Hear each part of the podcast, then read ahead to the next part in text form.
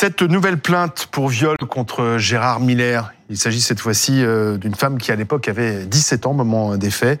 Elle l'accuse de viol. Je vous propose euh, d'écouter son avocate. À l'issue du, brunch, elle se retrouve, euh, elle l'accompagne chez lui où elle était déjà allée. Mais là, arrivée dans cette fameuse pièce japonaise, elle se sent oppressée et puis plus ou moins euh, vigilante, enfin plus ou moins euh, euh bien, euh, un peu groggy, un peu un peu hagarde, et, et, et c'est là que euh, Gérard Miller commet sur elle des, des, des, actes d'abord d'agression sexuelle et puis un viol par fellation qu'il lui impose. Alexandra Gonzalez, bonsoir. C'est l'histoire d'une jeune lycéenne de 17 ans qui veut interviewer pour son journal euh, Gérard Miller. Elle est assez fascinée par, euh, par cet homme qui est très médiatique, euh, qui est notamment dans les émissions de, Laurent Ruquier sur Europe 1 ou ailleurs. Et donc elle rentre en contact avec lui et, et ce contact va malheureusement mal finir. Oui, après trois rencontres.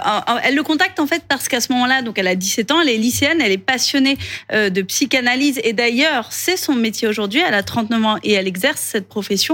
Et à l'époque, elle le contacte avec une amie, lycéenne aussi, un peu, disait l'avocate ce matin, comme une bouteille d'eau jetée à la mer en se disant, bon, mm. il répondra probablement jamais. Elles envoient ça à la rédaction d'Europe 1 euh, pour laquelle ils travaillent à ce moment-là. Et en fait, Gérard Miller leur répond. Il leur propose euh, un premier euh, rendez-vous à son domicile. Elles viennent accompagnées d'un copain, d'un camarade. Elles disent qu'à ce moment-là, Gérard Miller s'en étonne en disant, ah bah, vous êtes venu avec votre garde du corps. L'entretien est assez bref et ils refixent un nouveau rendez-vous. Cette fois-ci, elles viennent toutes les deux toutes seules.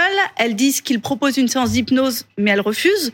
Euh, à nouveau, un nouvel entretien euh, où ils discutent de la matière de la psychanalyse. Et puis, une troisième fois, cette fois-ci, euh, Gérard Miller euh, l'invite à un brunch avec d'autres personnalités, dont Laurent Ruquier, dit-elle, euh, à l'extérieur. Et à la fin de ce brunch, c'est ce qu'on entendait à l'instant avec cette avocate, à la fin de ce brunch, elle le suit à son domicile. là encore, pour discuter, lui dit Gérard Miller, c'est en tout cas ce qu'elle raconte aujourd'hui, et lorsqu'elle arrive, elle ne se sent pas bien. Elle ne comprend pas pourquoi elle n'est pas dans son état, dit-elle. Elle est comme en sorte de sidération, euh, pas maîtresse de, de, ses actes. Et elle dit qu'il va lui imposer une fellation, euh, ce qui est considéré euh, comme un viol par, par la justice. Elle a mis beaucoup de temps à porter plainte. Son avocate disait que c'est d'abord parce qu'elle a à l'époque un peu mis les, les, les faits qu'elle dit avoir vécu de côté, euh, qu'elle a continué à avancer euh, dans sa vie, et puis aussi parce que euh, c'est, on le sait, très difficile pour les femmes euh, d'aller déposer plainte euh, financièrement d'abord parce que ça demande souvent derrière euh, de, de payer un avocat, hmm. d'engranger des frais. et puis aussi oublier, passer à autre chose. Exactement. Et puis surtout psychologiquement, on sait que c'est difficile. Il faut raconter les faits et il faut, quand il s'agit d'une personnalité, la mettre en cause publiquement, en tout cas devant la police ou hmm. la gendarmerie. Et c'est une épreuve. Cette nouvelle accusation s'ajoute à la publication de nombreux témoignages euh, d'abord dans cette enquête du magazine Elle, puis dans Mediapart. Euh, j'ai calculé, il y a en tout 51 euh, femmes qui ont témoigné pour dénoncer les agissements de Gérard Miller. Oui, 51 femmes qui décrivent alors des faits différents, de gravité différente, mais elles n'ont pas toutes porté plainte. Hein. Elles n'ont pas, d'ailleurs, elles n'ont pas toutes porté plainte. Certaines disent être passées à côté presque d'un drame, si je puis dire, mmh. puisque elles, elles ont disent-elles pris la fuite avant qu'il n'arrive quelque chose. Mais en tous les cas, toutes décrivent un mode opératoire avec une sorte d'emprise, de domination, où elles euh, ne se sentent pas à ce moment-là euh, en pleine possession de leurs moyens à la fois mmh. physiques et psychologiques. Euh, elles décrivent toutes, même des, des, des, faits assez précis, comme une pièce japonaise. On entendait à l'instant l'avocate dire pièce japonaise. En fait, voilà, au domicile, elles décrivent toutes une même pièce, c'est-à-dire un même lieu mmh. où il y aurait des, décorations japonaises et beaucoup disent s'être retrouvés dans cette pièce au moment où elles disent avoir vécu. Souvent d'expérience, d'expérience d'hypnose. Oui, c'est ça ce revient ça aussi dans les témoignages. C'est ce qu'elles disent. Alors après Gérard Miller, euh, Alors justement, c'est important. peut-être, parce que c'est intéressant, parce que Gérard Miller, euh, contrairement peut-être à d'autres affaires, lui, il reconnaît euh, ses relations sexuelles y compris avec les jeunes mineurs. Euh, mais pour lui, il n'y avait pas de, de contrainte. Euh, alors aujourd'hui, il dit qu'effectivement, ça pose sans doute problème, notamment la différence d'âge, parce qu'on va rappeler quand elle a 17 ans, lui, il en a 53 ans. 53 ans. Hein. Mais il dit euh, il n'y avait pas de contrainte. C'était des relations alors, consenties. Oui, voilà, il dit qu'il n'a pas ressenti de contrainte. Euh, il dit qu'il n'a pas ressenti euh, de, de, de de, de frein des, des, femmes avec qui euh, il entretenait euh, des relations, mais il admet néanmoins qu'aujourd'hui, avec euh, ce que ce que les femmes ont pu dire depuis la libération de la parole, avec les critiques adressées à ce qu'on appelle le patriarcat, il revoit différemment ces relations qu'il a pu avoir. Il les voit avec un œil différent. Euh, il ne reconnaît pas de viol ni d'agression sexuelle, mais il admet, dit-il, une dissymétrie, donc un déséquilibre entre euh, ces jeunes femmes, parfois très très jeunes, parfois mineures, et lui qui avait une position importante, mmh. publique, reconnue, et qui avait un certain âge. Euh, alors, à l'époque, on l'a dit, il travaillait notamment sur Europe 1 dans l'émission de Laurent Ruquet, On va se gêner. Euh, on a essayé de joindre ceux qui participaient à l'époque, qui, qui, qui, étaient proches aussi de Gérard Miller, pour savoir si euh, ils avaient vu des choses. voilà, voilà les réponses que nous avons obtenues, notamment Philippe Guéluc, euh, l'auteur du chat, euh, qui, euh, qui nous a dit Je n'ai jamais été témoin de quoi que ce soit de répréhensible de la part de Gérard Miller. Si cela avait été le cas, il aurait reçu ma main sur la figure. Autre réaction euh, reçue, enfin euh, qu'on a récupérée euh, ici à BFM TV, c'est celle de Christine Bravo, c'est un sujet beaucoup trop délicat. Je n'ai aucune information concernant les faits qui sont reprochés à Gérard Miller. J'en ai pris connaissance par la presse. Voilà ce que dit Christine Bravo à BFM TV. Alors il y a la question aussi de la prescription. Et je voudrais qu'on interroge, avant d'accueillir Pascal Neveu, notre psychanalyste. Bon, bonsoir Pascal. Bonsoir. Maître Stéphane Babonneau. Euh, bonsoir maître, parce que bonsoir. les faits remontent à 2001 donc il y a bien longtemps, mais l'avocate de la plaignante, hein, qui à l'époque avait 17 ans, euh, nous explique que finalement ce n'est pas prescrit parce que l'accusatrice était mineure au moment des faits. C'est vrai ça? Alors effectivement, il y a, y a eu beaucoup de, de, lois qui se sont succédées sur euh, la prescription euh, des faits de viol concernant les mineurs, et euh, il est vrai que à compter du moment où euh, les faits se produisent euh, à une époque où une prescription donnée est applicable, ils bénéficient automatiquement par la suite des allongements successifs de la prescription, dans la mesure où à l'époque des où les faits ont été commis, il n'y avait pas de prescription qui était intervenue. Donc là, dans le cas présent, euh, les faits ont, ont été dénoncés euh, pour comme s'étant passé en 2001. Donc en 2001, la prescription qui était applicable au fait de viol pour un, mineur euh, était de 20 ans euh, et euh, cette loi, enfin, cette loi a été est passée peu après. donc pour des faits qui se sont passés en 2001 et qui bénéficient donc pour le mineur de la prescription de 20 ans à compter de sa majorité, et bien on considère qu'effectivement effectivement cette prescription aujourd'hui euh, ne serait pas acquise euh, si effectivement euh, ah, bah, malheureusement, ça s'est arrêté au même moment. voilà. voilà ah, pardon, on n'a pas entendu votre, dernier, votre dernière phrase. Est-ce que vous pouvez la répéter? Parce que ça, ça a coupé, oui. il y a eu un petit problème technique. Je, je, disais que euh, pour des faits euh, qui se sont passés sur un mineur, de, qui se seraient passés sur un mineur euh, de 17 ans euh, en 2001, donc devenu majeur en 2002, euh, à l'époque, la prescription euh, à l'époque des faits, on était sur une prescription euh, qui était de 10 années, donc en 2002, euh, mais la prescription a été ensuite allongée en 2004 à 20 années à compter de la majorité. Euh, donc, ce qui signifie que euh, des faits euh, qui se seraient passés à, à, cette époque-là auraient bénéficié de cette prescription allongée de 20 ans qui a elle-même été prolongée de nouveau en 2018 pour passer à 30 ans. Donc effectivement, dans le cas présent, ce sont des calculs qui sont assez compliqués et que, oui. que l'on est obligé de faire à chaque fois. Mais aujourd'hui, la conclusion de tout cela est que, tel que cela a été dénoncé, ces faits, effectivement, s'ils s'étaient passés, euh, ne seraient pas prescrits aujourd'hui à la date à laquelle la plainte a été euh, déposée. Donc on va avoir une instruction et peut-être un jour un procès. Mais pourquoi justement on a allongé régulièrement euh, les, les, les délais de prescription? C'était sur quel constat?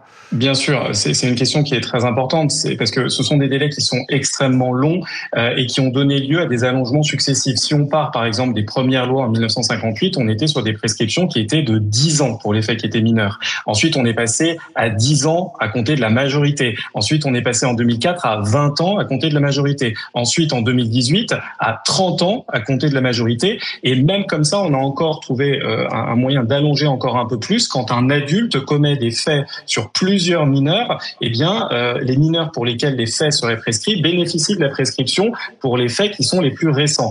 Donc, la raison pour laquelle on a allongé cette prescription, eh bien, c'est parce que au fil de ces dizaines d'années, on s'est rendu compte qu'il est très compliqué pour de nombreuses victimes euh, de, de, de, passer euh, à la dénonciation de ces faits pour des raisons qui, qui, sont propres à chaque victime et, et qui font que chacun se sent prêt à déposer plainte à un moment très différent. Et parfois, ça prend des dizaines d'années. Alors, nous sommes avec Pascal Neveu, le psychanalyste. Que pensez-vous des agissements euh, présumés de votre confrère? Malheureusement, euh, il se révèle assez fréquent. Euh, dans le monde médical, par an, on comptabilise plus de 1000 agressions sexuelles dans le cabinet d'un médecin. D'accord? euh, chez les psys, je n'ose euh, dire, moi j'ai reçu déjà en consultation, notamment une patiente qui a vécu via le, ce qu'on appelle le fameux transfert. Alors, certains appellent ça le transfert amoureux. Non, le transfert, c'est autre chose. C'est-à-dire que quand on rencontre quelqu'un, on va vivre de manière inconsciente, on va revivre des émotions très particulières. Ça peut être par rapport au physique, ça peut être euh, par rapport euh, euh, à l'idée que bah, c'est un peu son papa, c'est un peu sa maman, euh, ça peut être par rapport au prénom, tout ce que vous voulez, etc. Donc c'est ça le transfert. Alors nous, on l'utilise en analyse de manière à faire, entre guillemets, régresser ou faire se remémorer des émotions qui ont été totalement enfouies. Le problème, c'est que certains en abusent. C'est-à-dire qu'il y a une sorte de, de, surpuissance à un moment donné du psy euh, sur euh, la personne analysée. et si, on l'utilise, non. Mais on peut, il y a un pouvoir en tout cas qu'on peut utiliser euh, à mauvais escient. Pour certains, effectivement, c'est un moyen euh, de, de, créer une, comment dire ça, mais le, le, le fait que, que l'autre soit votre merci, qui vienne vous manger dans la main. Pardonnez-moi pour, pour cette expression. Donc en fait, et le problème, c'est que le psy, il, facile, il, en est capable. J'ai envie de dire. Ah, c'est très facile. N'importe qui est capable, effectivement. Oui, mais alors, de pardon, mais alors là, Gérard Miller, il est présumé innocent et il dit que ce sont des relations consenties, mais il y a quand même un problème déontologique. Parce qu'a priori, un psychanalyste ne doit pas avoir de relations sexuelles avec ses patientes. Ça existe, mais bien évidemment, jamais. Mais quand, au grand jamais. Si jamais on, ressent, enfin, on ressent, pas, pas nous, mais on, on ressent en tout cas. On, mais on peut continuer à exercer son métier de psychanalyste ah non, non, non, non, ah jamais. Mais, là, en l'occurrence, les, les, femmes n'étaient pas forcément patientes. Non, elles n'étaient pas patientes. Ouais, pas certaines, toutes, hein. certaines étaient. il y a une fascination il y a une fascination par rapport au personnage, mm. qui est quelqu'un de très érudit, qui est très puissant. également, euh, c'est quand même toute la famille euh, Miller euh, qui, qui gère également euh, euh toute la succession de Jacques Lacan, etc. c'est l'école de la cause freudienne, tout ce que vous voulez. on est sur un monde extrêmement puissant et universitaire également.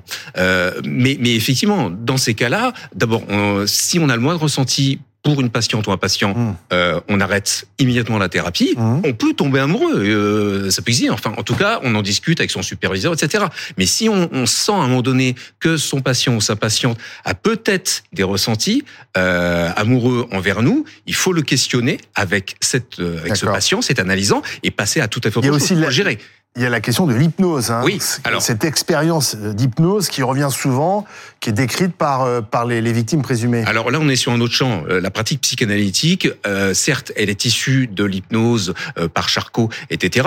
D'ailleurs, Freud ça fait partie, ça fait partie des. Non, non, non. Pas, en, pas en thérapie pas en analytique. Thérapie. Pas en thérapie analytique. On ne pratique absolument pas la psychanalyse. Mais en tout cas, c'est issu. Oui, ouais, pardon, l'hypnose. Mais c'est issu effectivement des premiers travaux de, de Freud qui vont amener effectivement à faire un le patient, etc. Mais est-ce que sous hypnose, on peut, on peut, tout faire à quelqu'un? Non, normalement, euh, la pratique euh, hypnotique avec les hypnothérapeutes que, que je connais, moi j'ai testé les techniques également, on est totalement conscient de ce qui se passe, euh, sauf si on est dans une forme de charlatanisme, c'est-à-dire l'hypnose. Parce que Gérard Miller, lui, il dit, bah, moi, elles étaient euh, consentantes. C'est une, une, ligne de défense. Il, il, dit, il dit, j'ai ici ces, ces, déclarations. Alors, je, je sais plus dans quelle, dans, le, dans laquelle de ces déclarations, mais il dit qu'il n'a jamais pratiqué l'hypnose sur les femmes avec qui euh, alors moi, il a eu des relations. Choses, c'est très contradictoire. Euh, alors, que, alors que ça survient souvent dans les témoignages. Les femmes le disent, les femmes le disent, mais lui dit moi, je n'ai pratiquer l'hypnose que dans des lieux publics, dans des universités, euh, devant euh, un parterre de personnes et encore euh, Hmm. pas souvent, mais jamais, jamais, dit-il, euh, dans une sphère intime avec euh, peu Hmm. ou pas. euh, Donc là, c'est parole contre parole, mais euh, est-ce que on peut, dans un premier temps, euh, penser que la personne est consentante euh, et se tromper sur ce? Parce que lui il dit, elles sont, elles étaient toutes consentantes. Euh, Il y en a non, 51 qui disent non. Alors là, bon, euh, Mais c'est- on se mais pose des questions. C'est très problématique parce que on, on a également ce qu'on appelle euh, euh, la mémoire euh, qui défaille totalement suite à un traumatisme, une amnésie traumatique. Hein, c'est ce qu'on- c'est les termes consacrés. Ensuite, ça a bien été souligné pour ces femmes, c'est très compliqué de raconter cela, surtout face à une personnalité telle que Gérard Miller.